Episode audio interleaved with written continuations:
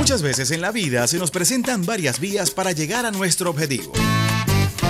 Y ella todas las mañanas nos muestra la mejor y la más acertada. No te me vas a escapar. Decidida. Derrotamos al diablo en la calle. Espiritual. Con la bendición del comandante eterno, del comandante supremo de la Revolución Bolivariana, Hugo Rafael Chávez Frías. Y sin pelos en la lengua. No vamos a permitir bochinche. Quien se coma la luz, muchachos, ¿qué pasa? Isbemar Jiménez nos dará las herramientas precisas para tomar una Nosotros sí estamos muy claros, vía alterna. Sobre todo en la mañana. Todos los lunes, miércoles y viernes, desde las 6 y 30 de la mañana, nos nutrirá con análisis y con el toque tropical que la caracteriza. Besitos de coco con piña, qué rico. Vía Alterna. Transmitido por Salsa Caribe 102.3 FM y el Sistema Radio Nacional de Venezuela. Con Vía Alterna. Recorriendo la patria. Quítate de la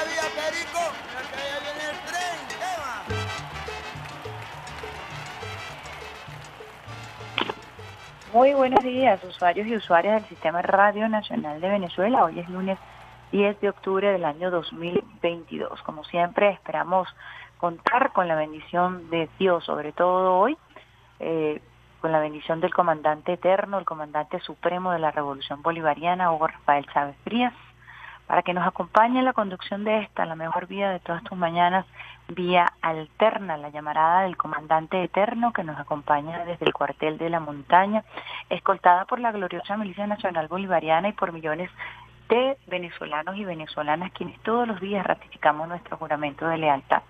Hablamos de lealtad, hablamos de Eliezer Reinaldo Taiza Castillo, hijo de San Blas Valencia, Estado Carabobo. Ejemplo de lealtad absoluta al comandante Chávez, al pueblo, la constitución de la República Bolivariana de Venezuela, lealtad absoluta como soldado a la gloriosa Fuerza Armada Nacional Bolivariana, lealtad absoluta al presidente obrero y chavista Nicolás Maduro Moros. En la consola, el día de hoy, acompañándonos en este inicio de mañana, el pulpo Alexander Brazón, preparando café para todos y todas allí con ese toque oriental y nuestras guacamayas que siempre nos acompañan durante el día y durante la transmisión de esta, la mejor vía de todas tus mañanas, vía alterna. Les habla Isbemar Jiménez, una mañana que amanece parcialmente nublada el día de hoy y vamos a estar compartiendo información durante gran parte del programa de la situación en tejerías Recordemos que el presidente Nicolás Maduro Moros ha decretado duelo nacional por tres días a partir del 9 de octubre a propósito de la tragedia que han lutado a nuestras familias del sector Las Tejerías, el Estado de Aragua, solidarizándonos con las familias afectadas en lo que ha sido declarado como un desastre y una catástrofe natural. Así lo ha calificado el gobierno bolivariano, así también lo indicó la vicepresidenta ejecutiva Delcy Rodríguez, quien se encuentra en el lugar de los hechos. Nuestro reconocimiento a esa mujer, a Delcy Rodríguez, que es la primera soldada siempre en la línea de batalla, acompañando al pueblo en esta oportunidad, acompañando al pueblo de Tejería. Nosotros estaremos llevándoles a ustedes un programa dedicado con muchísimo amor, pero sobre todo con muchísima ética, con muchísima responsabilidad, haciendo el trabajo que nos toca hacer y es que debemos llevar información oportuna y veraz al pueblo venezolano. Y empezamos nuestra mañana con una información muy importante. Tenemos en línea ya a el coronel, vamos a ver qué nos dice aquí Alexander Brazón del Instituto Nacional de Meteorología e Hidrología, al coronel Diógenes Carrillo del Instituto Nacional de Meteorología e Hidrología, quien nos trae el pronóstico del tiempo para hoy, lunes 10 de octubre del año 2022. Buenos días, coronel. Sí, muy buenos días y un saludo para todos nuestros amigos que nos oyen hasta donde lleguen estas ondas hercianas. Eh, igualmente, bueno, me uno también a ustedes este gran abrazo y confraternidad con nuestros hermanos de, de las tejerías. Y bueno, este al momento, bueno, vamos a seguir entonces con la, con la información meteorológica para el día de hoy. A todos nuestros amigos, bueno, estamos transmitiendo desde el INAME, del Instituto Nacional de Meteorolo- Meteorología e Hidrología, la situación meteorológica para hoy, 10 de octubre. Como situación general, tenemos este que esta, estas, eh, digamos, eh, sistemas meteorológicos están siendo generados por la interacción de una vaguada en las capas superiores de la tropósfera sobre el Mar Caribe, interactuando con la zona de convergencia intertropical.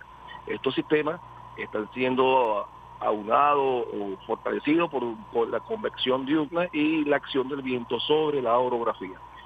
En horas matutinas, bueno, el país amaneció con nubosidad fragmentada, con lluvias o llovinas aisladas en áreas específicas y puntuales tales como los Andes, lago de Maracaibo, costas de Aragua, igualmente de Carabobo, Distrito Capital, La Guaira, Miranda, Sucre, Monagas y Delta Macuro. Eh, esperamos acumulado durante la mañana, como ya les mencioné, de 3 a 15 litros sobre metros cuadrados sobre estas áreas. Y bueno, y las demás áreas del país, zonas del país o estados del país, amanecieron con, con nubosidad parcialmente nublado en esa zona. Después del mediodía esperamos núcleos convectivos con lluvias de intensidad variable, descargas eléctricas, eh, frecuentemente, digamos, sobre las zonas de Zulia, Táchira, Portuguesa, Fuarcón, centro norte costero, nororiente, mm, zona insular, Amazonas, Bolívar y nuestro, nuestro objetivo. Un acumulado mm, de precipitaciones de 35 litros sobre metros cuadrados. En cuanto a la ciudad de Caracas, el país, el Caracas amaneció, digamos, con nubosidad fragmentada en horas de la mañana, con algunas llovinas heladas sobre diferentes zonas de nuestra ciudad y esperamos que progresivamente se, incremente dicho sistema nuboso en horas de la tarde y noche. Igualmente esperamos lluvia de intensidad variable con descargas eléctricas, especialmente sobre zonas montañosas y costas de la entidad. Eh, no sé si, si tiene otra pregunta. Sobre el estado de Aragua, ¿hay algún pronóstico particular sobre la afectación de esta vaguada que usted ha explicado al inicio de este pronóstico? Bueno, sobre el estado de Aragua, como ya lo mencioné en el, pronóstico, este, el estado de Aragua este, amaneció, digamos, con, con nubosidad moderada en, en el área, pero se nos incrementa sobre zonas montañosas. Vamos a tener presente que el área de tejería es, digamos, ya una zona que ya se incrementa, eh, se va, digamos, anexando a las áreas montañosas. Entonces, por, ende, ya, digamos, eh, son, digamos, nubes locales sobre el área aunado por, por, la, por las zonas montañosas. esperamos que específicamente sobre Tejería se mantenga, digamos, de parcial nublado durante la mañana, pero que se incremente ligeramente la nubosidad en horas de la tarde con alguna llovina muy helada ya hacia la, al final de la tarde y noche. Bueno, muchísimas gracias, coronel Diógenes Carrillo, por su oportuno reporte, saludando y reconociendo el trabajo de todos nuestros compañeros y compañeras que desde el INAMED se hace para mantener al pueblo venezolano informado sobre las condiciones climatológicas que imperan en nuestro país. Muchísimas gracias siempre por su tiempo y por su disposición.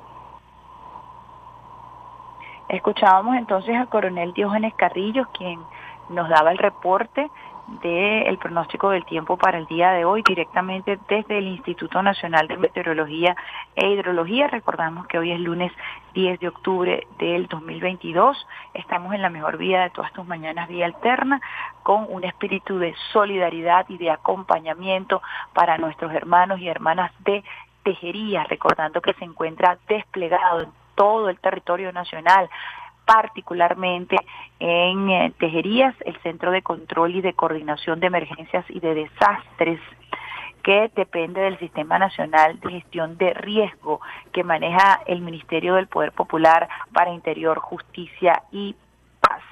Vamos a compartir con ustedes, Alexander Brazón, información de primer minuto, una información que hizo pública el ministro Freddy Ñáñez el día de ayer en su cuenta en la red social Twitter y que debemos compartir como una prioridad a propósito de algunos rumores que corrían el día de ayer. Urgente, indica el ministro Alfred Nazaret Freddy Ñáñez, vicepresidente también de Comunicación, Cultura y Turismo. Se informa a todo el pueblo venezolano que hoy continúan las clases, las actividades escolares con toda normalidad.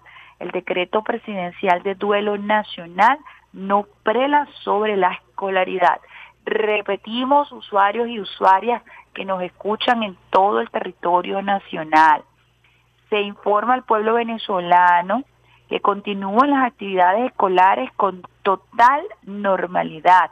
el decreto presidencial de duelo nacional no prela sobre la escolaridad, por supuesto tomando en cuenta la sección del sector las tejerías. Es información que les brindamos a ustedes al inicio de mañana, se generó alguna duda eh, al respecto de la escolaridad, la escolaridad continúa en todo el territorio nacional, el decreto de duelo no afecta la escolaridad. El presidente Nicolás Maduro Moros el día de ayer decretó tres días de duelo nacional, precisamente a partir del 9 de octubre, para solidarizarnos con el pueblo de Tejerías, con las familias afectadas, con las familias que han perdido seres queridos.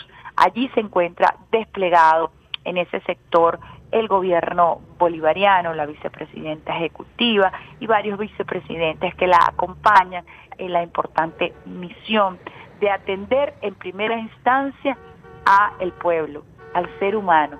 Y para eso el presidente Nicolás Maduro Moros ha dado instrucciones claras del despliegue de este Sistema Nacional de Gestión de riesgo. Nosotros vamos a nuestra primera pausa musical a esta hora y vamos a hacer una pausa musical que esté consona con el sentimiento nacional, acompañando al pueblo venezolana, venezolano en estas arduas horas eh, que eh, se nos presentan producto de los fenómenos climatológicos, producto del calentamiento global. Vamos con un tema de Silvio Rodríguez, Te amaré y después te amaré.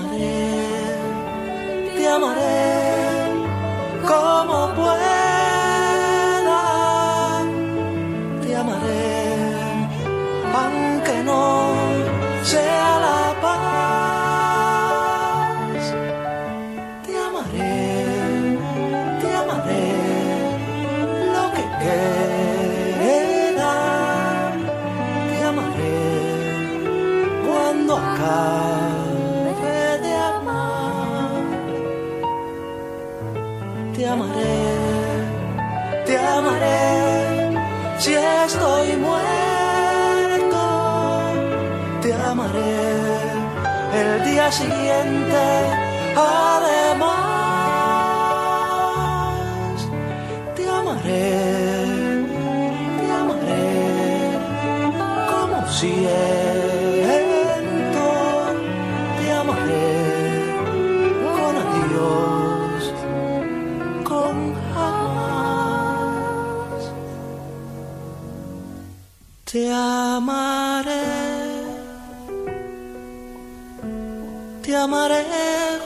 al viento, te amaré como único ser, te amaré hasta el fin de los tiempos. Te amaré y después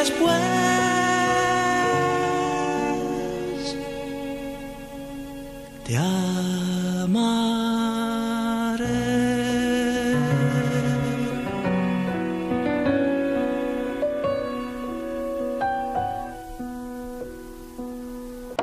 Estás escuchando la mejor vía de tus mañanas. Vía Alterna. Vía Alterna. Con Isbe Mar Jiménez.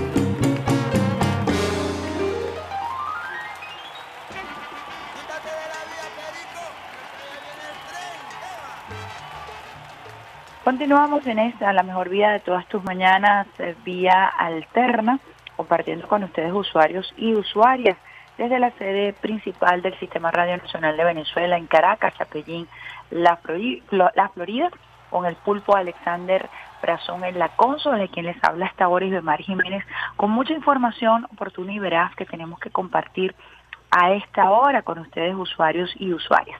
Ya leímos y repetimos el tuit del ministro de Comunicación, Freddy Ñáñez, quien informa al país que no se han suspendido las clases, que el decreto de duelo nacional que anunció el presidente Nicolás Maduro Moros el día de ayer en su cuenta en la red social Twitter no interfiere con el desarrollo de la escolaridad en el país. Ratificamos entonces esa información. Otra importante información que traemos para ustedes, usuarios y usuarias, tiene que ver con el Metro de Caracas en su cuenta oficial Metro Piso Caracas. Atención, en solidaridad con nuestros hermanos de las tejerías en el estado Aragua, el Metro Caracas y eh, Sintra Meca Obrera se activan centros de acopio en Propatria, Palo Verde, Las Adjuntas, Plaza Venezuela, La Paz y La Hollada, horario de 9 de la mañana a 12 de la tarde. Para ello se requiere de tu apoyo con las familias afectadas que necesitan medicinas que no estén vencidas, ropa en buen estado, alimentos no perecederos, agua potable, artículos de higiene personal, colchones, lencería, pañales. Demostremos al pueblo de las tejerías que no están solos, contamos contigo. Entonces, importante información que compartimos con ustedes, usuarios y usuarias del Sistema Radio Nacional de Venezuela, a propósito de estos centros de acopio que se han creado en estaciones del metro de Caracas para solidarizarnos y para apoyar en esta difícil hora a el pueblo de Tejerías. Repetimos, centros de acopio en la estación de Propatria, estación de Palo Verde, Las Adjuntas, Plaza Venezuela, La Paz y La Hollada, en horario de 9 de la mañana a 2 de la tarde. Información que compartimos también con ustedes, usuarios y usuarias del Sistema Radio Nacional de Venezuela. Durante el día de hoy estaremos haciendo también un recorrido con todos nuestros corresponsales, llevándoles a ustedes información de cómo eh, se encuentra no solamente el pueblo de Tejería, sino el pueblo venezolano frente a esta vaguada que anunciara el Instituto Nacional de Meteorología, que ya lleva 24 horas y se tiene prevista eh, su presencia en territorio nacional por unas 72 horas. Nosotros les estaremos llevando información oportuna y veraz al, pro- a propósito de estos últimos acontecimientos. Tenemos un audio de la vicepresidenta ejecutiva, Delcy Rodríguez. Recordemos que Delcy Rodríguez, por instrucción del presidente Nicolás Maduro Moro, se desplazó de inmediato al sector afectado para brindar todo el apoyo, toda la ayuda y para liderar el Sistema Nacional de Gestión de Riesgo que se activó de inmediato en todo el territorio nacional, específicamente en el sector de tejería. Vamos a escuchar eh, parte de eh, las palabras que ofreciera directamente desde las tejerías la vicepresidenta ejecutiva Delcy Rodríguez. Maduro va a decretar esta zona una zona de tragedia y ha decretado también tres días de duelo por las pérdidas de venezolanos y venezolanos muy queridos que hemos tenido en esta zona. Hemos perdido niños, niños también, todo muy lamentable. Bueno, estamos activados, como ustedes pueden ver, en distintos frentes, frentes de trabajo. Repito, un frente de búsqueda donde todos nuestros organismos de seguridad, nuestra Fuerza Armada Nacional Bolivariana está activada en la búsqueda de los ríos, en las orillas de los ríos. Hay personas todavía que están tapiadas, estamos bueno, tratando de rescatar los que podamos rescatar con vida y desde ya extendemos nuestras condolencias a todas esas familias que han perdido a un ser querido, los estamos atendiendo, estamos prestando y brindando apoyo y bueno, está activado también el sistema para atención de personas que perdieron sus viviendas. Aquí estamos habilitando importantes refugios en el estado de Aragua, donde serán ubicadas estas personas el día de hoy. El llamado siempre, como lo ha dicho nuestro presidente, en este momento donde la crisis climática se hace muy palpable. El presidente ha estado hablando toda esta semana a la población venezolana sobre los efectos de la crisis climática, bueno, que está causando estas tragedias. Este gran deslave nunca se había visto en esta zona, pero más de cinco quebradas se desbordaron y el presidente ha venido advirtiendo, alertando a la población. Nosotros nos vamos a mantener, obviamente, activados acá, todo el cuerpo de ministros, de ministras, atendiendo, pérdidas materiales también, comerciantes que perdieron, fueron absolutamente tapiados sus instalaciones, sus locales comerciales, también, bueno, personas, campesinos que perdieron sus cosechas. El día de mañana estará acá presente el sistema de la banca pública prestando y brindando apoyo a estas personas que tuvieron una afectación económica, pero principalmente tratando de salvar vidas. Principalmente tratando de salvar vidas, es la el objetivo fundamental del despliegue de este Sistema Nacional de Gestión de Riesgo, liderado por la vicepresidenta ejecutiva, por el ministro de Interior Remigio Ceballos, por todo el equipo del gobierno bolivariano. Importante información que compartimos con ustedes a esta hora, 7 y 24 minutos, desde el Sistema Radio Nacional de Venezuela, recordando, recordando que el presidente Nicolás Maduro Moros ha decretado tres días de duelo a partir del 9 de octubre para solidarizarse con las familias de Tejerías y ha decretado la zona de desastre y catástrofe natural. Así pues, se despliega en ese territorio el Centro de Control, Coordinación de Emergencias y Desastres con un sistema de búsqueda muy avanzado que incluye el uso de nuevas tecnologías para apoyar a nuestro pueblo, al pueblo de Tejerías. Conatel también sacó un comunicado que queremos compartir con ustedes, usuarios y usuarias del Sistema Radio Nacional de Venezuela, porque tiene que ver con las telecomunicaciones que se vieron gravemente afectadas, incluso estas quebradas que se desbordaron el día de ayer en la beisbolera, como se conoce el sector específico de eh, las tejerías, quedó completamente eh, sin comunicaciones, el agua arrastró a una gigantesca antena, imagínense la fuerza de Digitel, y hasta la madrugada se ha estado trabajando para restaurar las telecomunicaciones. Conatel y operadores de telecomunicaciones trabajan para reactivar servicios en las tejerías. La Comisión Nacional de Telecomunicaciones, conjuntamente con las operadoras de telefonía móvil y fija, han iniciado labores para restablecer el servicio en las tejerías. La Comisión Nacional de Telecomunicaciones y las operadoras CanTV, Movilnet, Movistar y Digitel trabajan conjuntamente para restablecer los servicios de Internet y telefonía móvil en las tejerías, municipios Santos Michelena, Estado Aragua, afectados por las intensas precipitaciones de este viernes y sábado.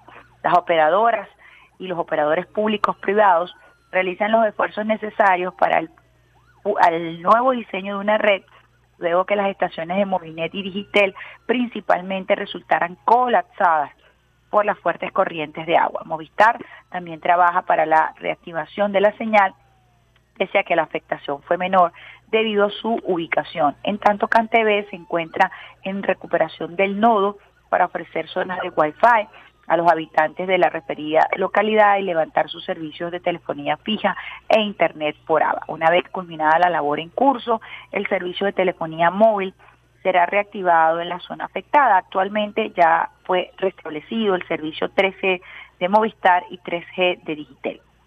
También se informa que debido a la situación presentada en Tejerías, producto del deslave registrado este fin de semana, el Ejecutivo Nacional decretó el municipio Santos Michelena como zona de desastre y desastre y catástrofe nacional, además decretó tres días de duelo nacional a partir de este 9 de octubre.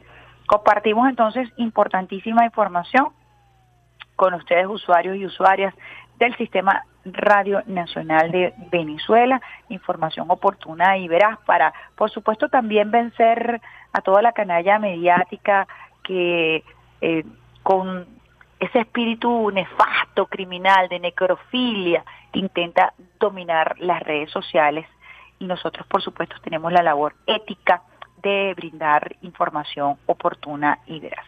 Vamos a compartir con ustedes desde la cuenta oficial de Twitter del Ministerio del Poder Popular para la Comunicación e Información la etiqueta del día de hoy. La etiqueta del día de hoy, que bien tempranito publica el Ministerio del Poder Popular para la Comunicación e Información a través de su cuenta en la red social Twitter, arroba Mitzi Venezuela.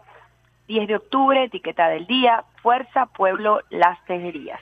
Fuerza Pueblo Las Tejerías es la etiqueta que estaremos también utilizando nosotros en vía alterna en el Sistema Radio Nacional de Venezuela. Vamos con otra pausa musical y vamos a recordar, como lo hiciera el presidente Nicolás Maduro Moros el día de ayer, a John Lennon, un hombre que eh, buscó los caminos de la paz.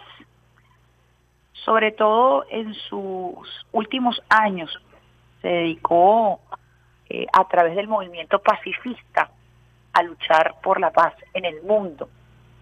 El día de ayer, eh, el, el 8 de diciembre fue asesinado y nació un 9 de octubre. Es decir, que el día de ayer estaría cumpliendo años.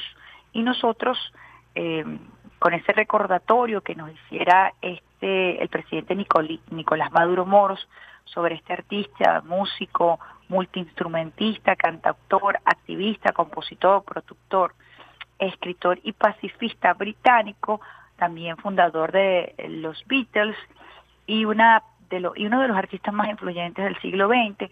Vamos con un tema clásico que nos habla precisamente de la paz, la paz por la cual estamos luchando, la paz que tiene que ver también con la construcción de un nuevo modelo que permita ser más amable con la Pachamama, un nuevo modelo que nos permita acercarnos más a nuestro planeta Tierra, a nuestra a nuestra madre, que es la que nos contiene, la que nos da vida, la que nos fortalece. Vamos con John Lennon, Give Peace a Chance, dale a la oportunidad, dale a la paz una oportunidad y al regreso más de la mejor vida de todas tus mañanas vía One, two, one, two, three, four.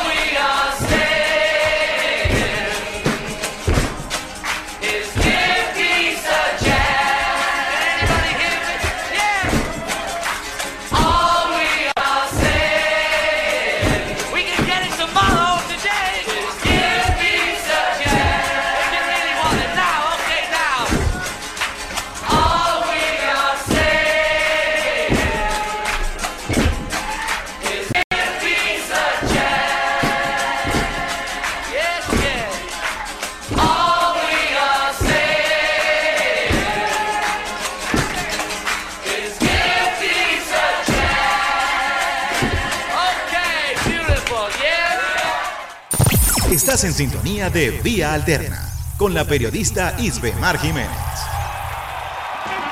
Quítate de la vía, Perico, que ya viene el tren. ¿qué va? Usuarios y usuarias del Sistema Radio Nacional de Venezuela están en sintonía de la mejor vía de todas tus mañanas, vía alterna. Eh, la consola, el pulpo Alexander Brazón y quien les habla es Flores Bemar Jiménez en solidaridad con el pueblo de las Tejerías en el estado de Aragua.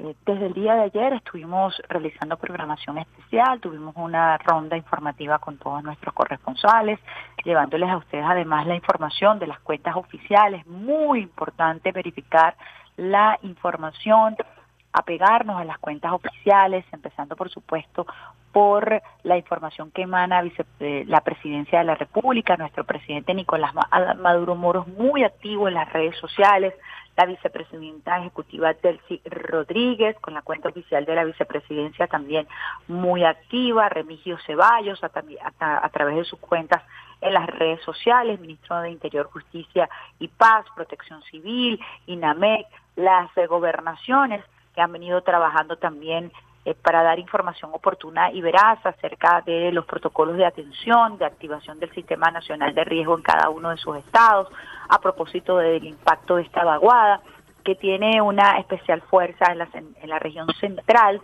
de la República Bolivariana de Venezuela y en la región norte costera. Así que hemos venido desplegándonos para llevarles a ustedes con un esfuerzo de nuestro equipo de prensa, de producción, con nuestros operadores de guardia, llevarles a ustedes información directamente para que podamos vencer también eh, la oscuridad que representa ese intento de hacer fiesta con el dolor ajeno, con el dolor de un pueblo. Y digo ajeno porque quien se atreve a eh, este tipo de acciones no puede sentir como propio el dolor del pueblo venezolano. Vamos a compartir con ustedes dos audios.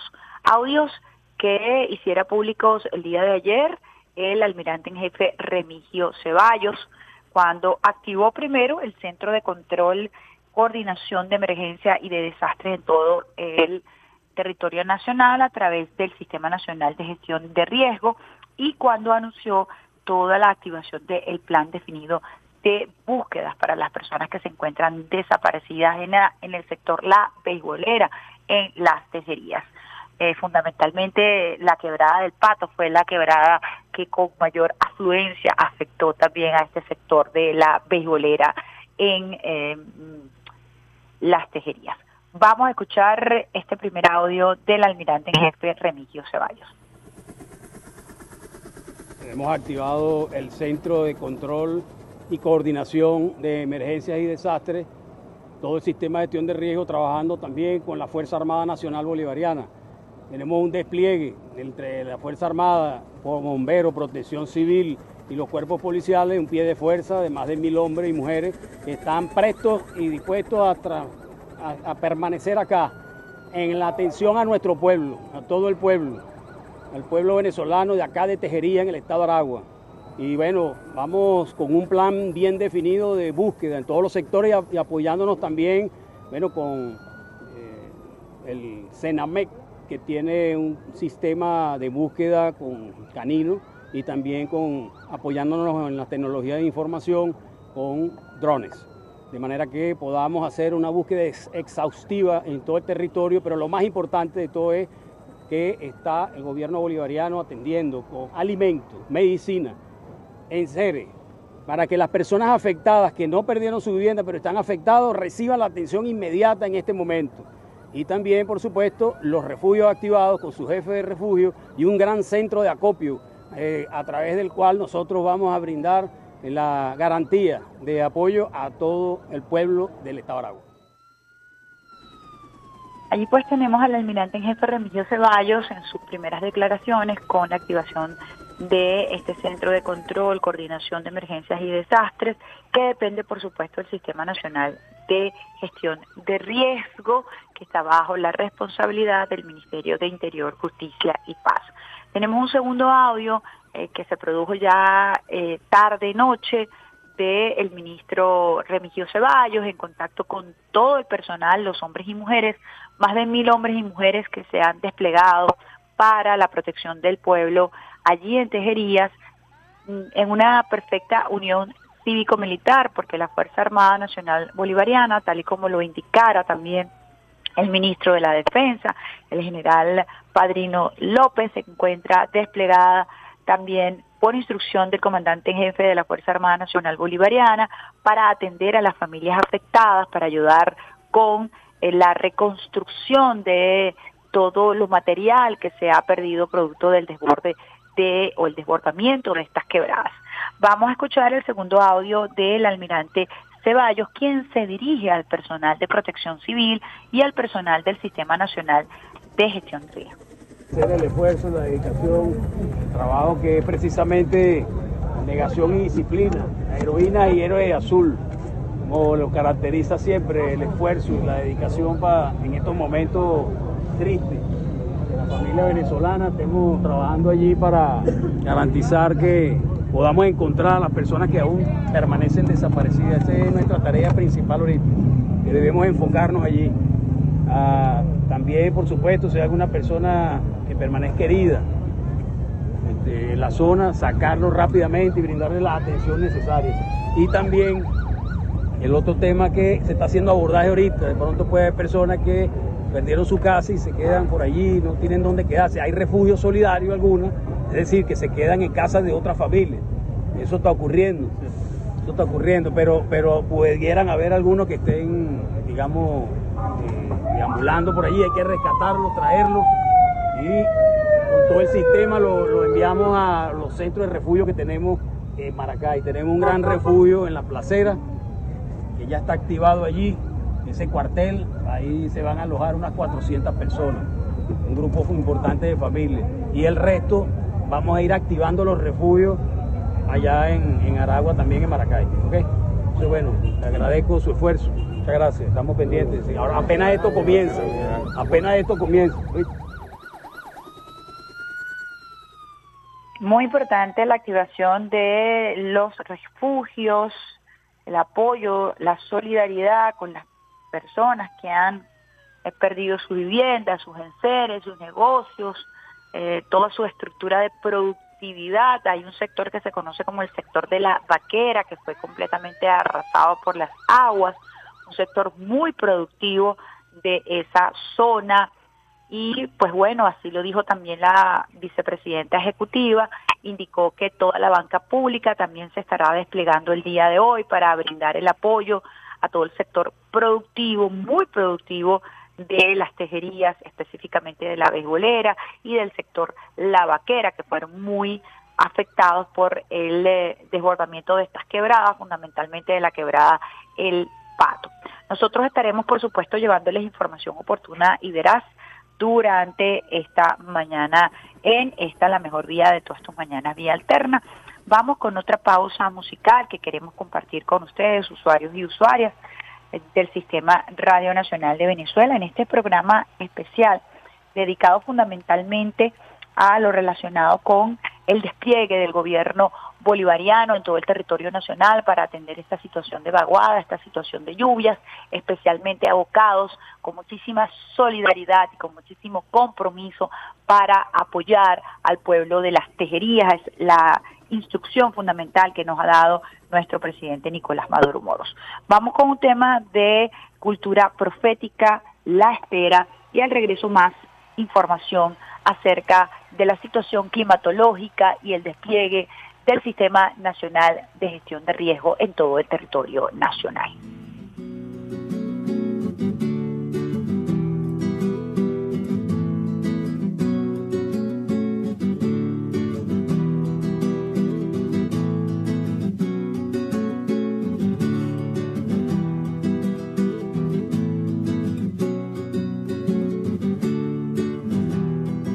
Te veo llegar cada día como a esta hora y he tomado ya como costumbre sentarme a esperar para ver si alcanzo a tener un vistazo de tu piel. Por eso sigo fiel cada día en la espera, tomando tus gestos como madriguera tu tranquilidad me ecualiza y ya quiero conocer lo que te mueve, eso que te hace ser tan intensa mujer de expresión tan sincera. Y vuelan, las horas vuelan y vuela el pensamiento con la intriga como mariposas. Vuelan en la barriga y vuelan, los días vuelan, mil oportunidades para conocerte vuelan. Ay, pero yo ya le cogí el gustito a la espera.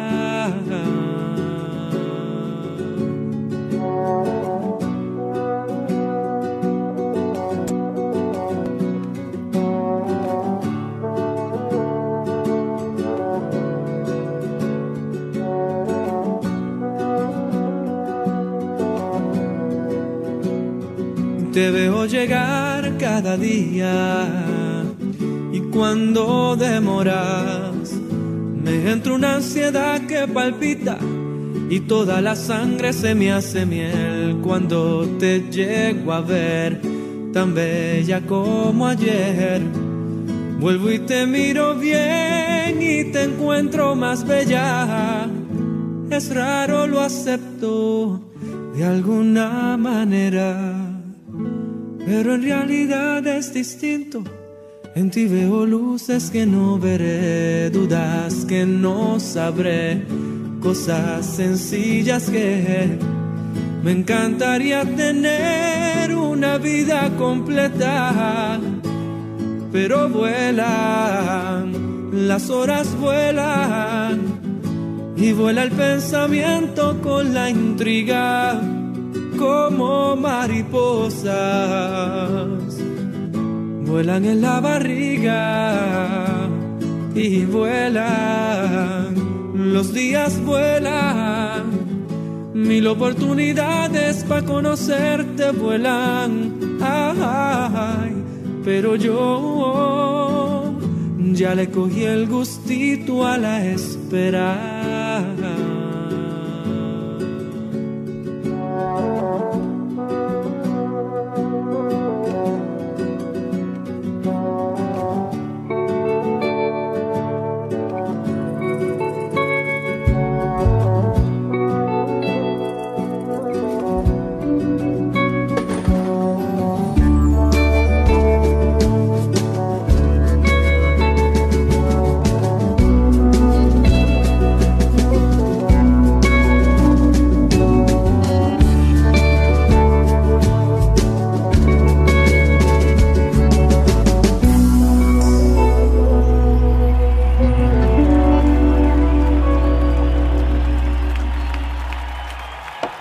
Estás escuchando la mejor vía de tus mañanas. Vía Alterna. Vía Alterna. Con Isbe Mar Jiménez.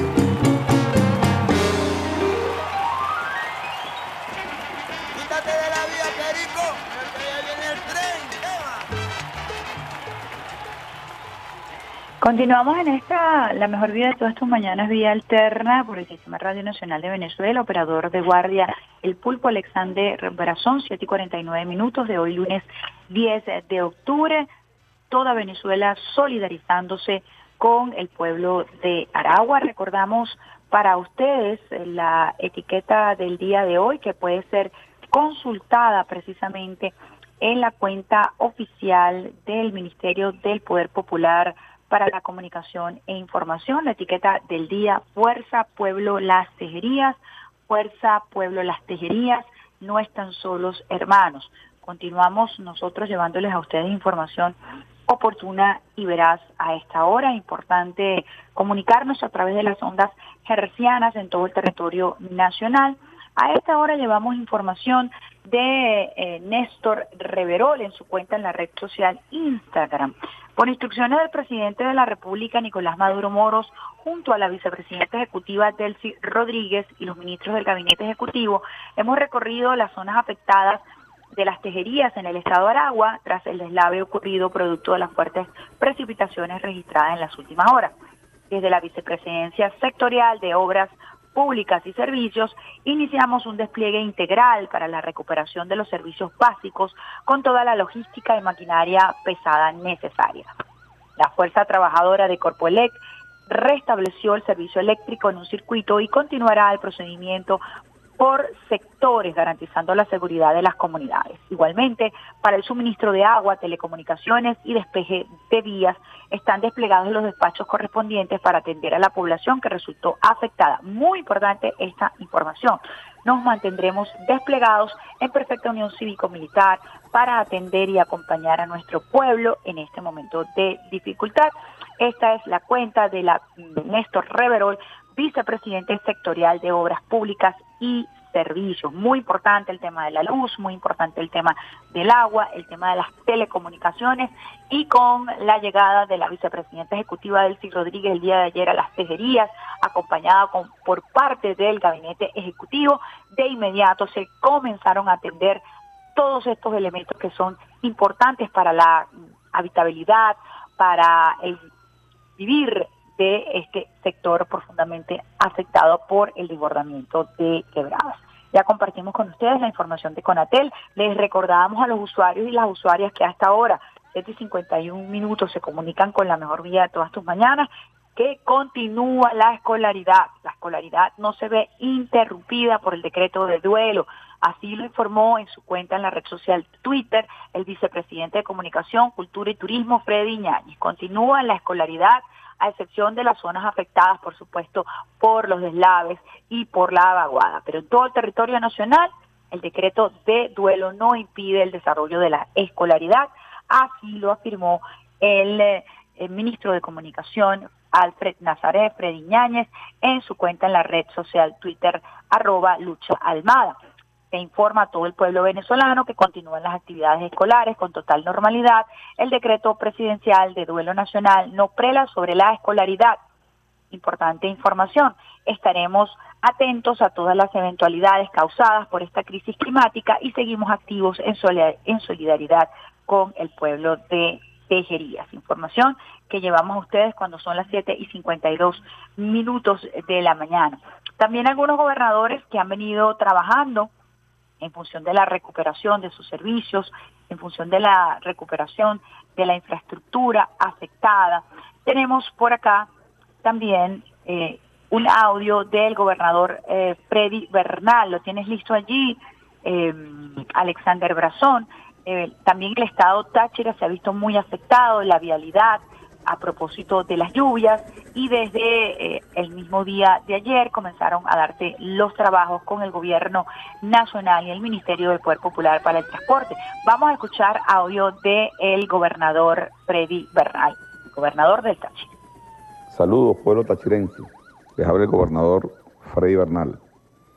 En nombre de la gobernación del estado Táchira y el pueblo tachirense, nos sumamos al duelo de nuestros compatriotas en el estado de Aragua, quienes han sido abatidos por una fuerte vaguada, con impacto sobre nuestra población, pérdidas de vidas humanas y desaparecidos, igualmente daños graves a la infraestructura y los servicios.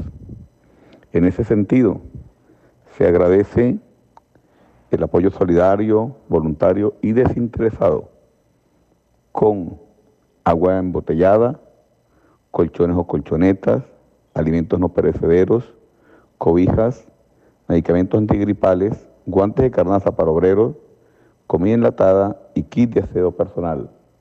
Él mismo se estará recibiendo en la sede de Protección Civil Táchira en Paramillo en las próximas 48 horas.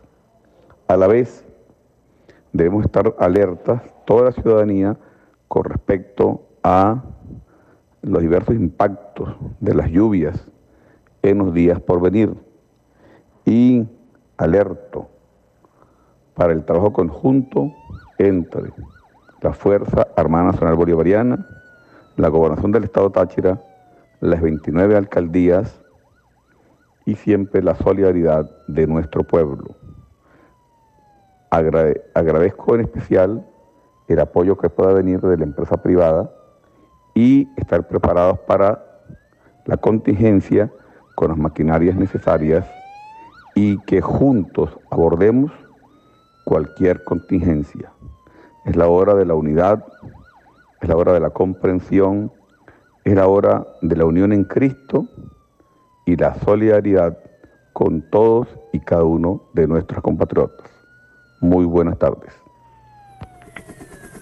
Ese fue el audio que eh, ayer en la tarde difundió el gobernador del estado Táchira, Freddy Bernal, activando centros de acopio, específicamente en la sede de protección civil en Paramillo, en el estado Táchira, precisamente para apoyar a nuestros hermanos y hermanas de eh, el sector Las Tejerías en el estado de Aragua. Saludos nos envían desde Santa Bárbara de Barinas, una gran audiencia que tiene vía alterna a través de la emisora comunitaria explosiva 88.7. Saludamos a nuestros hermanos de Santa Bárbara de Barinas, quienes están en sintonía también de vía alterna. Pueden conectarse con nosotros a través de nuestro de nuestra señal eh, streaming rnb.gov.be para que puedan conectar, conectarse quienes no tienen acceso a la señal por las ondas hercianas, más de 80 señales en todo el territorio nacional. Tenemos información también eh, de solidaridad por parte del gobernador del estado Mérida, Jason Guzmán. Vaya toda nuestra solidaridad y fuerzas al pueblo aragüeño y a la hermana gobernadora Karina Carpio. Esta es una nueva batalla que nos pone la naturaleza tras los efectos del cambio climático. Juntos saldremos victoriosos de esta batalla. Es parte de la información que hace pública también el gobernador Jason Guzmán a través de sus cuentas en la red social Twitter y también en la red social Instagram. Estamos nosotros muy pendientes, usuarios y usuarias, de la información que se suscite. Recordemos que aquí en Caracas, el Metro de Caracas ha dispuesto también en varias estaciones centros de acopio. Repetimos información muy importante para los usuarios y las usuarias que están en sintonía de vía alterna a esta hora. Consultamos la cuenta en la red social Twitter del Metro de Caracas. En solidaridad con nuestros hermanos de las tejerías se han activado centros de acopio en la estación de Propatria, Palo Verde, Las Adjuntas, Plaza Venezuela, La Paz, La Hollada, en horarios de 9 de la mañana a 2 de la tarde. Se requieren medicinas no vencidas, ropa en buen estado, alimentos no perecederos, agua potable, artículos de higiene personal, colchones y lencería, pañales. Demostraremos al pueblo de las tejerías que no están solos, cuenten con nosotros.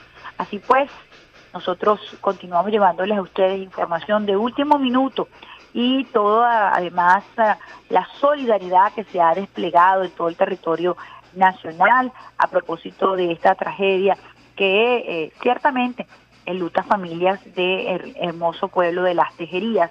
No están solos, estamos con ustedes, todo el país desplegado precisamente en solidaridad para ayudar y apoyar a nuestros hermanos de las tejerías. Vamos con una pausa musical a esta hora, son las 7 y 58 minutos. Lo hacemos con Il Bolo y Belinda, constantemente mía, y al regreso mucho más de esta, la mejor vida de todas tus mañanas abiertas.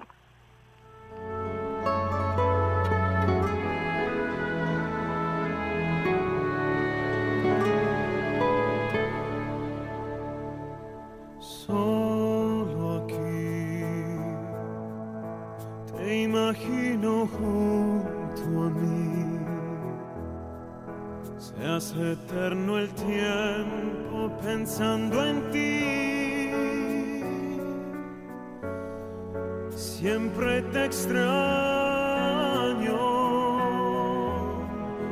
y entre mis brazos Te quiero sentir constantemente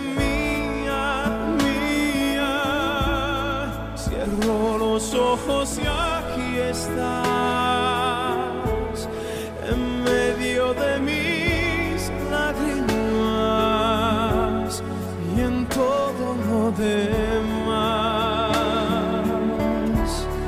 constantemente mía, mía. Te escucho entre cualquier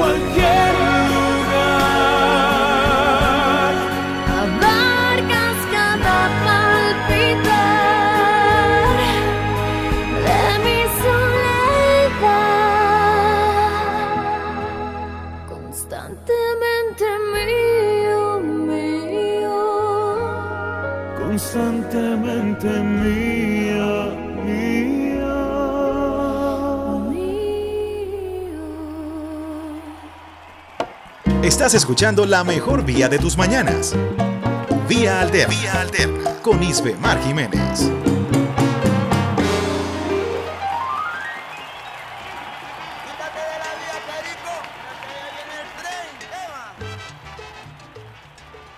Continuamos en esta La Mejor Vida de todas tus mañanas vía alterna cuando son las 8 y 3 minutos. Vamos a entrevistar a propósito de una hermosa actividad que se realizó el día de ayer en medio de todo este, todo, todo lo que ha sido el impacto de la vaguada. En el estado de Yaracuy se hizo un acto de justicia a propósito de la estatua de Alejandro Colina, que había sido secuestrada por autoridades de la Universidad Central de Venezuela, que fue recuperada, rescatada por el pueblo y que se encuentra en un sector simbólico del Monumento Nacional eh, María Leonza, que se encuentra ubicado específicamente en el estado eh, Yaracuy, ahí en el sector de Quibayos, en donde los negros y negras, nuestros afrodescendientes, en algún momento eh, se fugaron y decidieron ser libres en las primeras cumbres que se dieron por esas tierras. Al hilo telefónico tenemos a la doctora, profesora del Instituto del Patrimonio Cultural, eh, Dinora Cruz, para que nos cuente la verdadera historia, qué ha ocurrido con esta estatua que es símbolo del sincretismo cultural y religioso del pueblo venezolano. Buenos días, eh, profesora Dinora. Buenos días, gracias por, por darnos este espacio para este, explicar qué, qué es exactamente lo que ocurrió. Estamos hoy bastante complacidos porque ayer eh, por fin se logró un sueño del pueblo venezolano, que es la declaratoria de Monumento Histórico Nacional de la escultura de María Leonza, que fue leída por el ministro en el acto. ¿Qué ocurrió?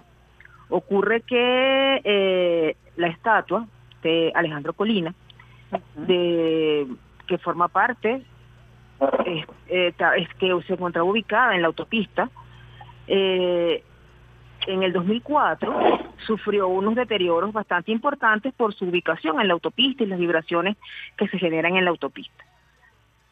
Fue este, llevada a unos talleres en la Universidad Central de Venezuela y ahí se hizo una restauración, un proceso que duró desde el 2004 hasta el 2006. Desde el 2006 esa escultura estaba escondida, recluida en un galpón en la Casa Ibarra. 18 años pasó esa escultura ahí. En el proceso que ordenó el presidente de la República, Nicolás Maduro, que tiene que ver con la recuperación y el rescate de la Universidad Central de Venezuela como patrimonio de la humanidad, eh, la Comisión Presidencial ha elaborado unos, este, una metodología de trabajo bastante estricta, que quiere decir que tú entras a los espacios, haces el diagnóstico y después del diagnóstico determinas las condiciones que hay que hacer. Cuando nos corresponde entrar a la Casona Ibarra, este, pues evidenciamos que la escultura está ahí donde ha permanecido 18 años, escondida del pueblo, escondida de la Doctora, gente. ¿dónde se encuentra la Casona Ibarra para quienes desconocen todo lo que es la ciudad universitaria? La Casona Ibarra se encuentra eh, eh, ubicada detrás de los de los de los gimnasios del gimnasio de la Universidad Central de Venezuela, lo que comúnmente uno llama la cachucha de Rómulo. Okay. Este, y ahí se encontraba, tenía 18 años ahí. El Instituto de Patrimonio Cultural, el, el Ministerio del Poder Popular para la Cultura, en- ante esa situación tomamos una medida este, de protección para proteger, digamos, en este caso la escultura. Y no solamente protegerla, sino que además este que sí que, que cumpla la función las esculturas son para ser admiradas para ser vistas para ser este que el pueblo las pueda ver sobre todo una escultura de esa naturaleza que además no solamente es un bien cultural, un objeto, una escultura altamente valorada, sino que además es una escultura que el pueblo venezolano le rinde devoción porque es la representación de una de sus diosas, de una de sus deidades más importantes, que es María Leonza. Entonces, en ese sentido, el Instituto de Patrimonio Cultural, que es la autoridad en materia de patrimonio en Venezuela, nosotros somos la autoridad. En virtud de que esa escultura está declarada bien de interés cultural y por estar declarada bien de interés cultural está sujeta a un régimen especial de protección, el Instituto de Patrimonio Cultural eh, eh, inicia una medida para poder garantizar este, la protección de la escultura. Profesora, ¿quién le da la facultad al Instituto de Patrimonio Cultural? ¿Existe una norma, una legislación? ¿Por qué interviene? ¿Por qué el Instituto de Patrimonio Cultural interviene en esta situación? Fíjate, la primera, la primera normativa que existe, por supuesto, es la Constitución de la República Bolivariana de Venezuela, pero además, eh, adici- o sea, digamos, a- adicionalmente, y en el marco de eso está la Ley de Patrimonio Cultural del año 93, que indica que el Instituto del Patrimonio Cultural es el ente rector en materia de patrimonio eh, cultural en Venezuela y que todo el patrimonio cultural, sea un bien físico o un bien inmaterial, público o privado está sujeto a un régimen de protección especial que eh, es el Instituto de Patrimonio Cultural el que tiene la facultad de protegerlo. Independientemente de donde se encuentre ese, ese patrimonio eh, cultural o inmaterial, material o inmaterial. Material y ma- independientemente de donde se encuentre. Nosotros somos en este caso la autoridad. Nosotros, entonces en ese sentido, nosotros no tenemos que pedir permiso. A nosotros nos piden permiso. La, U- la UCB nos debe pedir permiso, las gobernaciones, las alcaldías, eh, los particulares tienen que pedirle permiso al Instituto del Patrimonio Cultural. En este sentido, nosotros evidenciamos que se estaba vulnerando la protección y la, la salvaguarda y sobre todo el uso de ese bien cultural. Y en ese sentido decretamos la medida. Decretamos una medida de protección para eh, que esa escultura tenga entonces un lugar donde realmente sea apreciada, porque 18 años en un sitio, O sea, eso quiere decir que no no no tienes no, no, no tiene para ti ningún valor.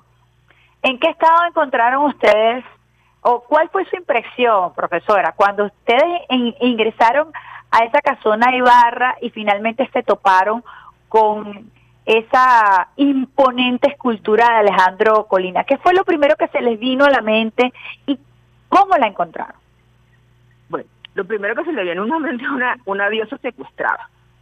Un, hay un hay un texto que, que yo soy antropólogo, ¿no? Hay un texto que hemos este, estudiado como que es de la profesora Jacqueline Clara que, que se refiere a los dioses en el exilio, ¿no? O sea, son todos nuestros son todas nuestras deidades eh, indígenas eh, africanas de, de, los pueblos que originarios que fueron exiliados, ¿no? Entonces en este caso no fue exiliada, bueno, fue exiliada, fue secuestrada, estaba presa, tenía 18 años, culpable de que el pueblo la ame, culpable de que el pueblo la utilice como un símbolo sagrado, culpable de que el pueblo le rinda culto. Este, entonces, bueno, ante esa, ante esa situación, eh, eh, tanto el ministro del Poder Popular para la Cultura como el Instituto de Patrimonio Cultural como ente rector, decidimos tomar las medidas que se toman en este caso para proteger esa, esa obra, ¿no? Esa, eh, se hizo un comunicado el 4 de octubre del año 2022 para informar al pueblo sobre las decisiones que se estaban tomando, entendiendo que esa cultura formaba ya parte del registro del patrimonio cultural venezolano, ¿cierto, doctora? Sí, exactamente. Nosotros hicimos un como responsablemente, nos acusaron de todo, nos han acusado de todo. Nos han acusado de que nos robamos la escritura, nos han acusado de brujos, no, bueno, no ha habido cosa de que no nos hayan acusado. Pero nosotros responsablemente eh, emitimos un comunicado explicando la situación este, iniciamos el procedimiento administrativo que tenemos que iniciar este, para que se dé cuenta de por qué tiene esa escultura 18 años ahí, porque no fue reubicada en otro espacio de la Universidad Central de Venezuela, porque ubicarla en el mismo espacio donde sufrió el accidente era improcedente, o sea, volver a ubicar la escultura en la autopista la estaba sometiendo al mismo estrés que se le sometió para cuando, cuando tuvo el colapso, ¿no? Entonces, como, como antropóloga, ¿usted por qué cree que esa eh, escultura nunca estuvo dentro del marco de la ciudad universitaria, sino que fue exactamente eh, sacada del entorno y colocada en una autopista? Eh, en primer lugar hay que conocer como un poco la historia de, de, esa escultura, ¿no? Esa escultura no, no forma parte, no formó parte de la de la visión de Villanueva del concepto Villanueva porque esa escultura fue solicitada por el gobierno venezolano en, en 1951 para que fuese el pebetero de los Juegos Sudamericanos que se realizaron en ese en la Universidad Central de Venezuela en los estadios en ese momento. Finalizado el, el, los Juegos Sudamericanos, se reubica, pasa así como por varios espacios de la Universidad Central y luego finalmente se coloca en la autopista, fuera de el recinto, digamos, este universitario, se coloca en la mitad de la autopista. Y eso este, genera el impacto que tuvo precisamente por lo que usted explicaba. Eso genera el impacto. Ah, donde tú coloques la escultura, donde tú coloques la escultura, el pueblo que la quiere, que le rinde culto, la va a usar como un objeto sagrado. Le va a poner ofrendas y va a estar con ella y la va a acompañar. Donde la Ayer se realizó una actividad de, alto impacto para el sincretismo cultural y religioso de nuestro pueblo. Y fue precisamente eh, la inauguración de esta Plaza María Leonza con la escultura original ya completamente recuperada, liberada de Alejandro Colina en el Monumento Natural eh, María Leonza que está comprendido por el Oro, Quiballo y Sorte, específicamente en el sector de Quiballo eh, se inauguró esta plaza. Luego de todo este trabajo, que además ha sido un trabajo que se ha realizado con una celeridad impresionante, eh, ¿cuál es el, eh, usted como antropóloga, cómo, cómo evalúa que se haya inaugurado esta plaza y que finalmente se haya puesto en exhibición, como usted lo dice, una escultura que es arte, que es para ser observada, que es para ser admirada, que es para tener su público? Yo creo, desde el punto de vista eh, antropológico, es reconocerle a un objeto, a un objeto material, el valor simbólico que tiene. O sea, su, su valor ya no es simplemente un valor material, que es muy, muy, importante porque es una obra muy importante de Alejandro Colina desde el punto de vista este escultórico es muy hermosa porque es muy representativa además de la mujer venezolana, ¿no? De, de la fuerza que tiene, pero además forma parte de un culto que es primero eminentemente venezolano que debe ser valorado por toda la gente. Nosotros somos un país donde se valora la diversidad cultural y se való y hay libertad de cultos. Ningún culto es superior a otro. Entonces, porque además este es un estado seglar con libertad de culto como lo establece la Constitución de la República Bolivariana de Venezuela. Exactamente. Y nosotros respetamos y valoramos la devoción el culto hacia María Leonza que es muy importante en Venezuela, porque además es un elemento fundamental de cohesión social, es un, es un ejemplo de resistencia, de resistencia indígena, de resistencia afrodescendiente, es el pueblo mestizo, es como una resignificación de todos los elementos culturales que nos conforman. es así como la reivindicación de la resistencia desde que estamos a punto de, celebrar, de, conmemorar 12 este, el 12 de octubre, el Día de la Resistencia. El Día de la Resistencia Indígena. Eso son, o sea, la conquista y la colonización, lo que generó fue un proceso de resistencia en el pueblo venezolano, que se manifiesta de diferentes maneras y una de las maneras de manifestarse esa resistencia es en la devoción a María Alianza, porque ahí están sintetizados todos los valores por las cuales que nos conforman como pueblo, porque es el amor, la solidaridad, la protección de la naturaleza, la protección de las aguas. Fíjate que María Leonza está identificada con el agua, con las, con el bosque, con la selva, con las mariposas azules. O sea, es es la resistencia de un pueblo que se niega a ser conquistado y colonizado. ¿Usted cree que parte de lo que ocurrió, eh, no solamente lo que ocurrió con la escultura, ese vil secuestro, eh, sino también incluso la respuesta luego de que fuera eh, liberada y colocada eh, en su, pudiéramos decir en su, en su sitio de origen, en su sitio de pertenencia. Hablaba el ministro Ernesto Villegas el día de ayer como anécdota lo que ocurrió allí cuando en primera instancia se propuso colocar otro monumento que no fuera la estatua de Alejandra de Alejandro Colina y pues bueno, él decía que se movían los aires, los árboles y que pues bueno, María Leonza quería estar allí en su montaña. Eh, si hablamos del término simbólico que de lo que ella representa, como usted bien lo ha explicado. Hay un dejo de eurocentrismo, de racismo en ese trato que algunos gobiernos y algunas instituciones le dieron a la estatua de María Leonza. Sí, evidentemente sí, hay una, digamos, hay una, hay una concepción de que hay un arte eh, que, que es intocable, que no se puede, ¿no? Que es simplemente contemplativo, que no está cargado de valores, que no está cargado de símbolos, este, que, que bueno, que puede estar confinado en un sitio porque simplemente es una escultura, o que una escultura de X autor, cualquier, este, no, no puede estar cercana al pueblo, este, y el pueblo la carga de valor, o sea, así como que, ay, mira, por favor, le estamos haciendo, van a hacer brujería, que es una de las cosas que nos acusan permanentemente. La sacaron del sacrosanto sitio de la Universidad Central de Venezuela, y yo soy egresada de la Universidad Central de Venezuela, este, y la llevan a Quiballo, imagínate con los brujos, ¿no? Evidentemente sí. Más allá de todo el tema, este, que, que es, eso es una manera de, de, de eh, tratar de opacar el trabajo, además, de que se viene haciendo de descalificarlo. de Venezuela. de descalificar el trabajo que se viene haciendo en la Universidad Central de Venezuela, que evidentemente tenía unos problemas muy graves de mantenimiento nosotros... el, este, reflejo de lo que ocurre con la estatua de María Leonza, eh, con ese símbolo de, Caracas y de la espiritualidad y del sincretismo cultural, es el reflejo de lo que está ocurriendo, de lo que estaba ocurriendo en la Universidad Central de Venezuela. También tenemos que decirlo así.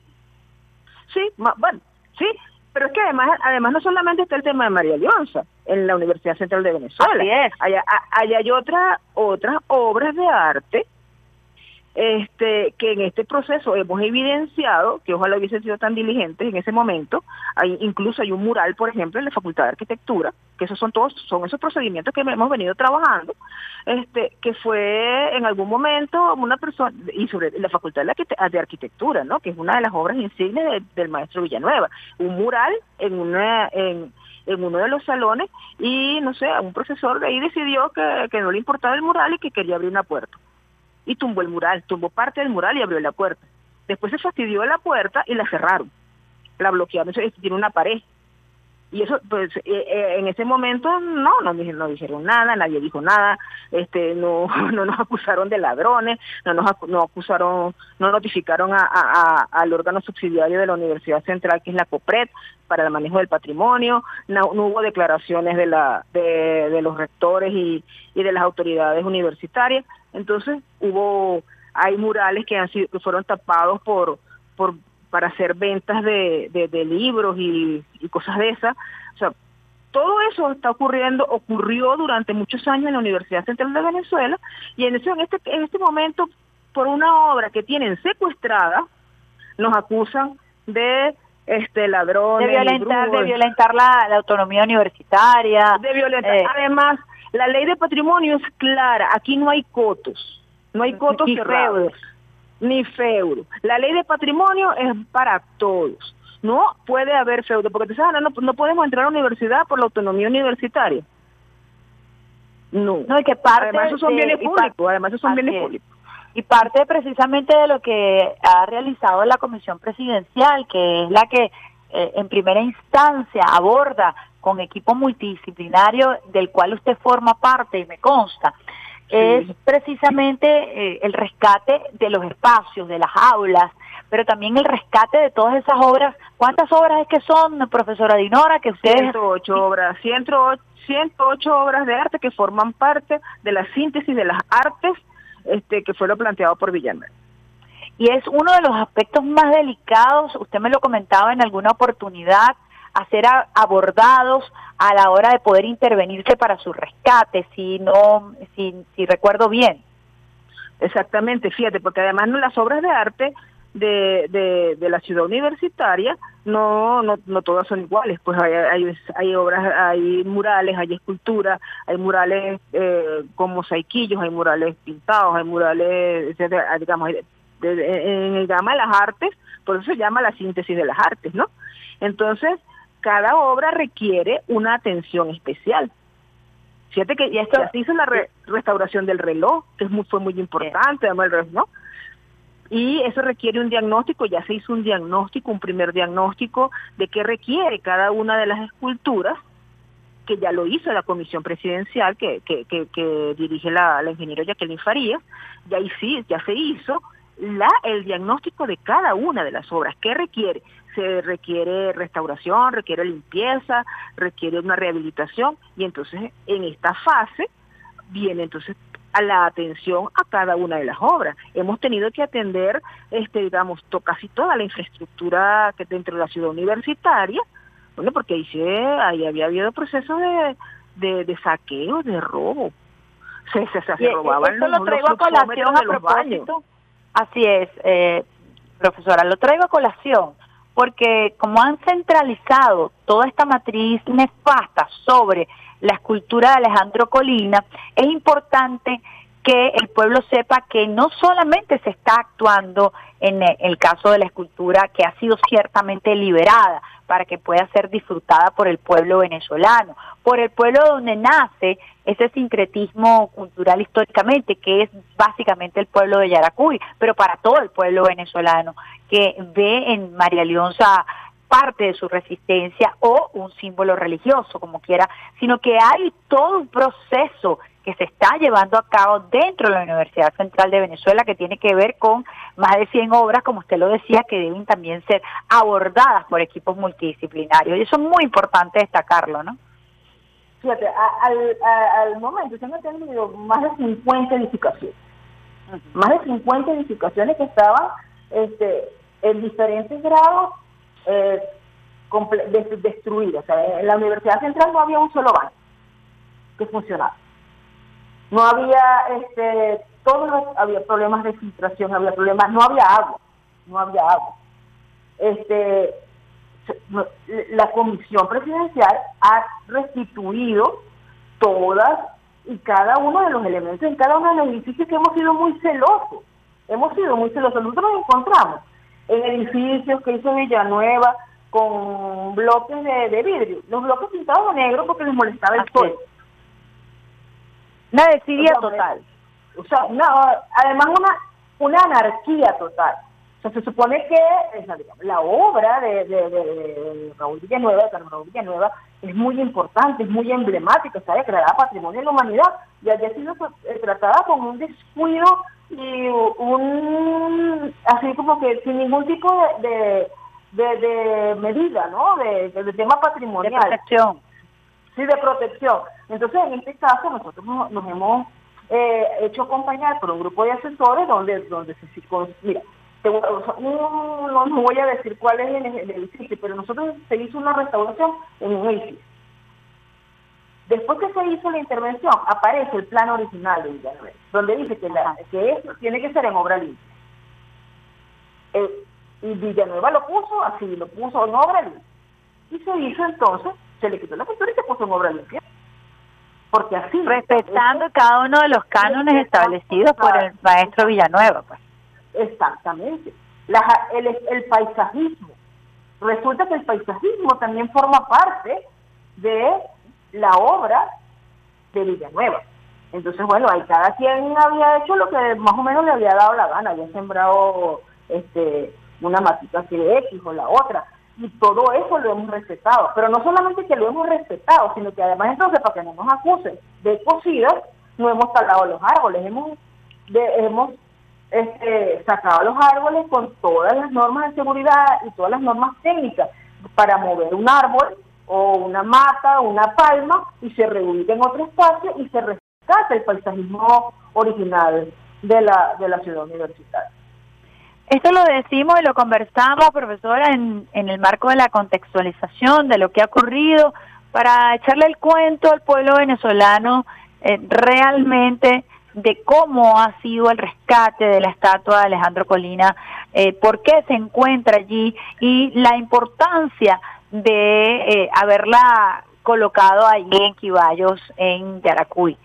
Su mensaje final, profesora, a propósito de todo este periplo que ha terminado felizmente en eh, la ubicación de la diosa en eh, el parque o en el monumento natural María Leonza. Bueno, fíjate, el, exhortamos a todas las autoridades eh, nacionales y a todos los entes públicos y privados al respeto de la ley de protección y defensa del patrimonio cultural. Nosotros somos la autoridad. Además, queríamos este, eh, eh, indicarles que el día 18 de octubre el Instituto cumple 28 años. Y entonces estamos trabajando, tenemos 28 años trabajando para proteger el patrimonio cultural venezolano. Bueno, muchísimas gracias, Dinora Cruz, antropóloga, miembro de la Comisión Presidencial para rescatar todos los espacios en la Universidad Central de Venezuela, presidenta del Instituto Patrimonio Cultural, quien nos ha dado luces acerca de todo este procedimiento, eh, todo la, el, el, el aval legal que acompaña el procedimiento de haber rescatado, de haber liberado la estatua de Alejandro Colina y de que esta estatua terminara en el estado Yaracuy, allí en el monumento eh, natural conocido como María Leonza. Muchísimas gracias, profesora Dinora, siempre usted eh, con su pedagogía, compartiendo con nosotros para llevar información oportuna y veraz al pueblo venezolano. Gracias a ustedes y el instituto siempre está a la orden para aclarar cualquier situación que se. Muchísimas gracias. Estábamos conversando con la antropóloga Dinora Cruz, quien es presidenta del Instituto de Patrimonio Cultural, y es que el día de ayer, con la presencia del vicepresidente sectorial de Comunicación, Cultura y Turismo, el ministro de Cultura, Ernesto Villegas, Freddy Ñáñez, estuvieron allí eh, en ese acto simbólico de colocar en el sector de Quibayos, en el sector eh, donde se realizaba eh, la formación de las primeras cumbres y de la resistencia eh, afro e indígena de nuestros eh, pueblos originarios y de aquellos negros que vinieron esclavizados. Allí en Quiballo se colocó la estatua de Alejandro Colina, luego de que fuera liberada de ese secuestro allí en, por parte de las autoridades de la Universidad Central de Venezuela. Un hermoso acto, vamos a compartir las imágenes a través de nuestra red social Twitter de RNB Informativa. y se encuentra Rafaelita Romero trabajando para ello. Estuvo también allí el, el, gobernador León Heredia.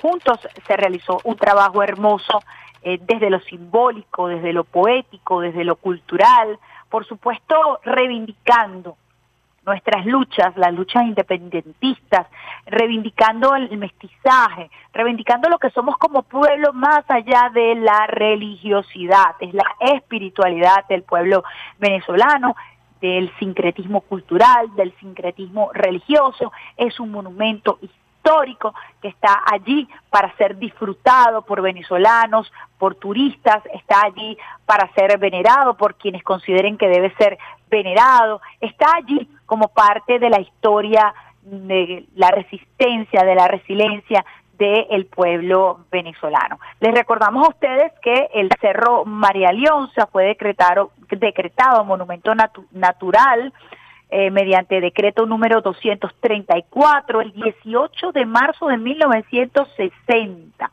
Es un macizo montañoso donde nace el río eh, Yaracuy, caracterizado por bosques eh, bosques vírgenes, perdón, y también allí nace el, eh, el río Churro y otros tantos ríos importantes. Es un bosque húmedo tropical que mm, además simboliza todo aquello que según la leyenda representa María Leonza. Vamos a escuchar un trabajo que hizo la unidad de prensa de Radio Nacional de Venezuela y después vamos a dejar rodando un micro que hiciera la unidad de producción e investigación. Primero vamos a escuchar este trabajo especial que hiciera la unidad de prensa de Radio Nacional de Venezuela.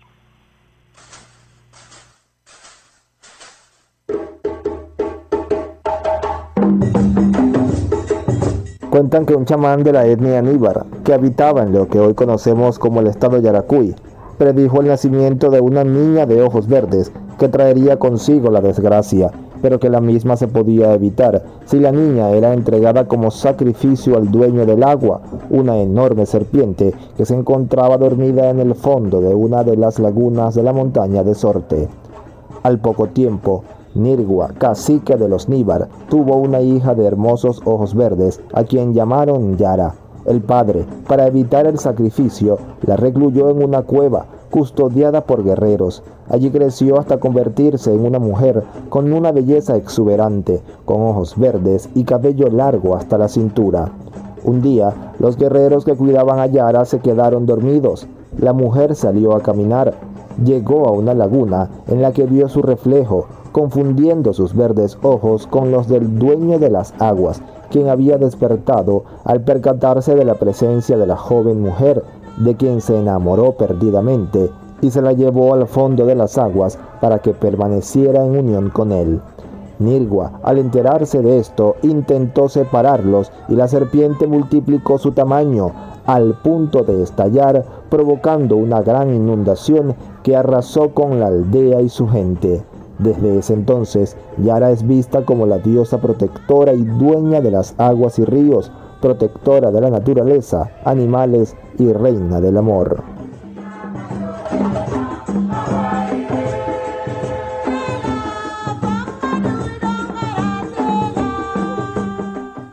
Relato anterior forma parte de una de las versiones que giran alrededor de esta figura de la religiosidad popular venezolana, sobre la que reposan muchas historias relacionadas con su origen. Yara es el nombre nativo de esta deidad, conocida como María Leonza. Expertos señalan que con la llegada de los españoles y su imposición a la fuerza de catolicismo, le fue cambiado el nombre a la joven indígena, quien comenzó a ser conocida como María Leonza, a causa del sincretismo que se hizo entre este nombre y el de la Virgen de la Victoria del Prado de Talavera, traída por los españoles para sustituir la veneración pagana de los pobladores originarios. Con el tiempo empezaron a llamar a la imagen religiosa Nuestra Señora María de la Onza, que en lenguaje informal terminó convirtiéndose en María Leonza. El sacerdote católico Gustavo Carrillo nos explica cómo Yara pasó a ser María Leonza cuando la Iglesia Católica, intentando hacer lo mismo que se hizo en México con la Virgen de Guadalupe, que asumir una deidad a la que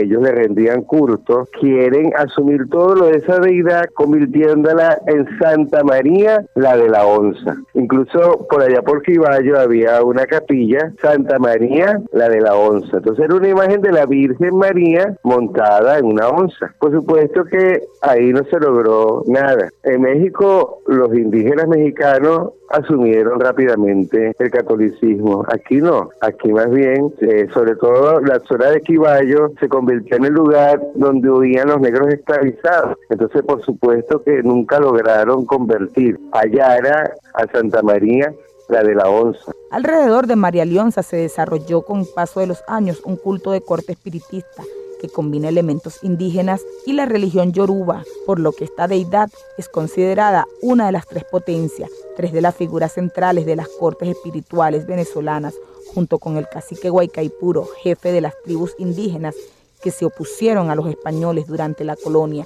y el negro Felipe, soldado que presuntamente participó en las guerras de independencia de Venezuela.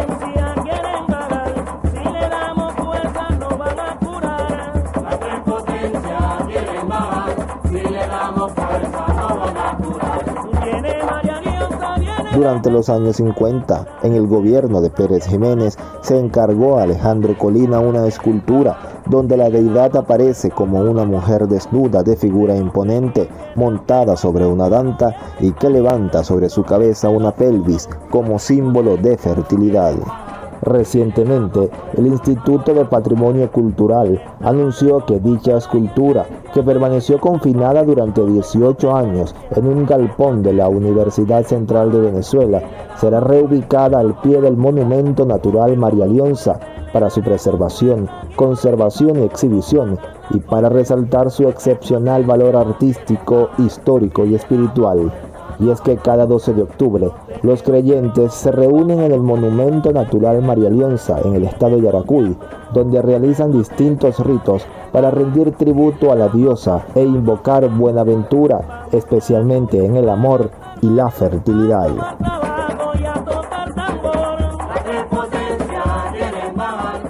En la edición y montaje Peter Carrión narramos para ustedes José Leonardo Gómez y Gracie Farías, RNB Noticias. Bueno, ya tenemos allí a la estatua original, importante decirlo, de Alejandro Colina en el sector Chivallos del Monumento Natural María Leonza, que se encuentra en Chivacoa, en el estado Yaracuy. Recordemos que este monumento eh, natural está, está formado por el sector El Loro, Sorte y Chivallos. Allí se encuentra la estatua a partir del día de ayer. Allí se inauguró con la presencia del vicepresidente sectorial de Comunicación, Cultura y Turismo, Freddy Ñáñez, el ministro de Cultura, Ernesto Villegas, y el gobernador León Heredia, el gobernador de Yaracuy. Allí se encuentra eh, la estatua, se rompe entonces el maleficio, el secuestro y ha sido liberada María Leonza, para que el pueblo venezolano pueda disfrutar de este hermoso patrimonio cultural que está además registrado como tal en el Instituto de Patrimonio Cultural, el cual la protege según la legislación de ley de patrimonio cultural. Todo un entramado jurídico que respalda las acciones que se tomaron para rescatar de la desidia, de la exclusión, de la discriminación y del a esta imponente escultura que hoy se encuentra en el estado de Yaracuy. Nosotros cuando son las 8 y 39 minutos continuamos eh, llevándoles a ustedes información acerca eh, de eh, las últimas publicaciones que se dan en la red social Twitter a propósito de lo que está ocurriendo en este momento, la atención y el despliegue del gobierno bolivariano en el sector Las Tejerías, Aragua. El pueblo cuenta con un gobierno que se mantiene desplegado las 24 horas del día, dice el presidente Nicolás Maduro Moros en su cuenta en la red social Twitter arroba Nicolás Maduro, para brindarle protección, atención y nuestra mano solidaria en cualquier circunstancia. Es nuestra bandera, el humanismo, la hermandad y el apoyo mutuo, nos dice el presidente Nicolás Maduro Moros. Solidaridad por parte de varios presidentes del mundo. Miguel Díaz Canel, todo nuestro apoyo al presidente Nicolás Maduro, al gobierno y al hermano pueblo de Venezuela ante las afectaciones generadas por las lluvias en la nación. Llegue toda nuestra solidaridad a los familiares y allegados de las víctimas y los afectados, presidente de Cuba. El expresidente de Bolivia, Evo Morales Aima, enviamos nuestra solidaridad al hermano pueblo venezolano, especialmente a las familias de las víctimas y a los afectados por la tragedia en las tejerías del estado Aragua. Todo nuestro apoyo al hermano Nicolás Maduro, que trabaja junto a su pueblo para superar esta adversidad. Sacha Lorenti, secretario ejecutivo del ALBA TCP. La Secretaría Ejecutiva del ALBA TCP expresa su mayor solidaridad con el pueblo de Venezuela y su presidente Nicolás Maduro y hace llegar sus sentidas condolencias ante la sensible pérdida de vidas producto del deslave de gran magnitud ocurrido en las tejerías Estado Aragua. El embajador de Colombia en Venezuela, Armando Benedetti, somos solidarios con las víctimas de la tragedia ocurrida en Tejerías, Estado Aragua. Venezuela estamos prestos a ayudar en lo que se requiera. Parte entonces de las reacciones internacionales de solidaridad con el pueblo de Venezuela, con el pueblo de Tejerías. Nosotros finalizar este programa vía alterna el día de hoy con todo el amor, con toda la solidaridad, con toda la espiritualidad que caracteriza al pueblo de Venezuela para acompañar a nuestros hermanos y hermanas del sector Las Tejerías en el estado Aragua, recordando que se encuentra desplegado el gobierno bolivariano para acompañar a las familias del sector la beisbolera, la vaquera, especialmente afectados por el deslave y el desbordamiento de varias quebradas del sector. Allí se encuentra en el sitio la vicepresidenta ejecutiva Delcy Rodríguez. Se reunirán todos los vicepresidentes sectoriales para atender de, manera inmediata eh, toda la situación en el sector las tejerías, el sistema eh, de riesgo del sistema nacional de riesgo también desplegado y el sistema de búsquedas para apoyar a las personas que eh, se encuentran desaparecidas. Así que nosotros vamos a terminar como lo decíamos, con el, eh, micro de la unidad de producción e investigación, también dedicado a el tema de María Leonza, a propósito también de la inauguración que lleva Chivacoa, allí en el Monumento Natural Natural específicamente en el sector Quibayos. Estaremos muy atentos en la programación del sistema radio de información oportuna y veraz. Hasta el bien temprano, agradeciendo el trabajo de Peter Carrión en la musicalización y agradeciendo también el trabajo de nuestro querido Pulpo Brazón. Nosotros nos vamos a ir con un tema también musical que tenemos preparado para ustedes en nuestra selección, enmarcados en, en este momento, y nos vamos a ir con Cani García, confieso. Muchísimas gracias a todos ustedes por su atención. Besos para todos. Nos escuchamos el próximo miércoles bien tempranito en esta la mejor vía de todas sus mañanas, vía alterna. Se despide con muchísimo cariño Ismemar Jiménez.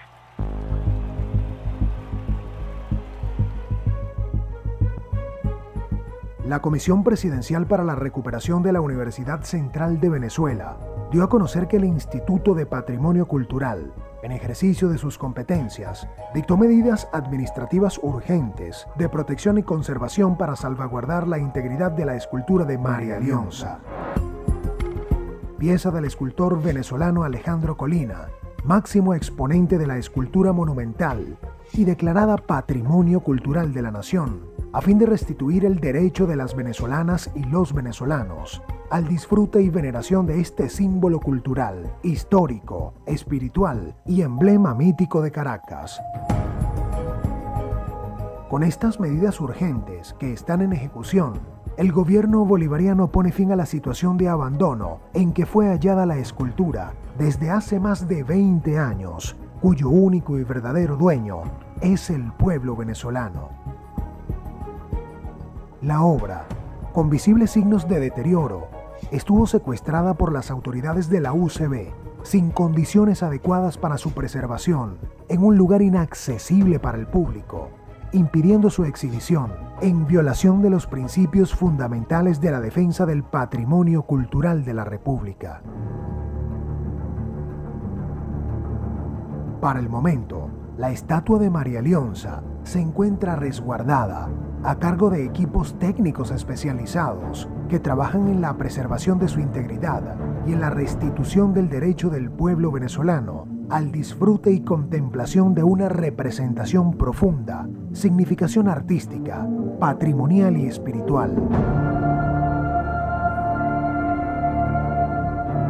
El Instituto de Patrimonio Cultural de conformidad con las regulaciones en materia de defensa del patrimonio cultural y de bienes públicos, ordenó el inicio de un proceso administrativo para determinar las responsabilidades a que hubiera lugar y los sujetos responsables.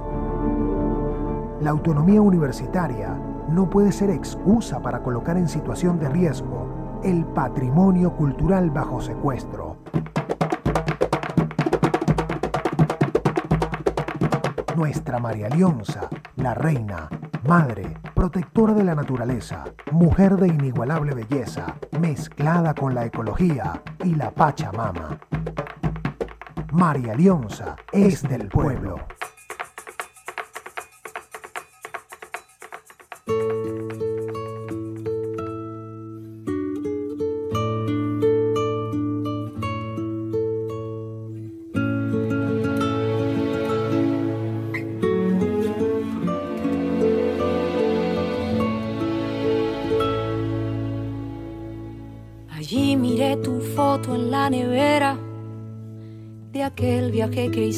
En noviembre.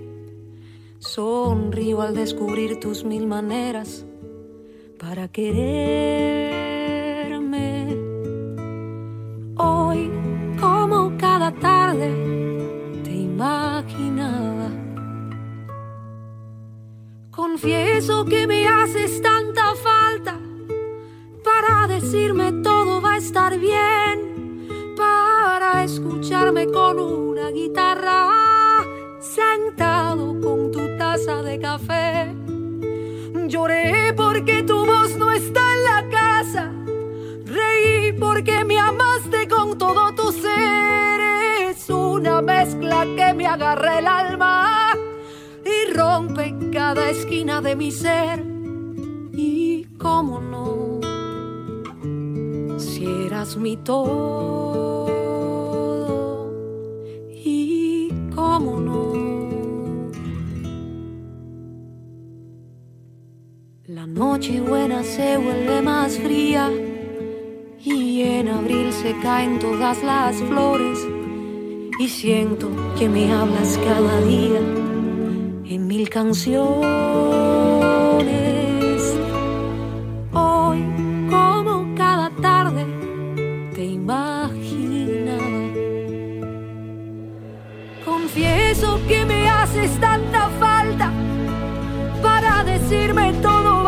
Bien, para escucharme con una guitarra sentado con tu taza de café. Lloré porque tu voz no está en la casa. Reí porque me amaste con todo tu ser. Es una mezcla que me agarra el alma y rompe cada esquina de mi ser. Y cómo no, si eras mi todo. Y cómo no. Miro al cielo y no me basta, y tus fotos que me engañan y me hacen creer que hoy llamas en la tarde para saludarme. Confieso que me haces tanta falta para decirme todo va a estar bien, para escucharme con una guitarra sentado con tu taza de café. Lloré porque tu voz no está en la casa. Reí porque me amaste con todo tu ser. Es una mezcla que me agarra el alma y rompe cada esquina de mi ser. Y cómo no, si eras mi todo. Cómo no.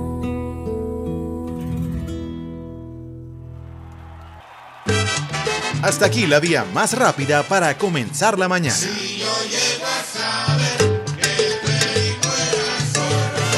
Esto fue Vía Alterna.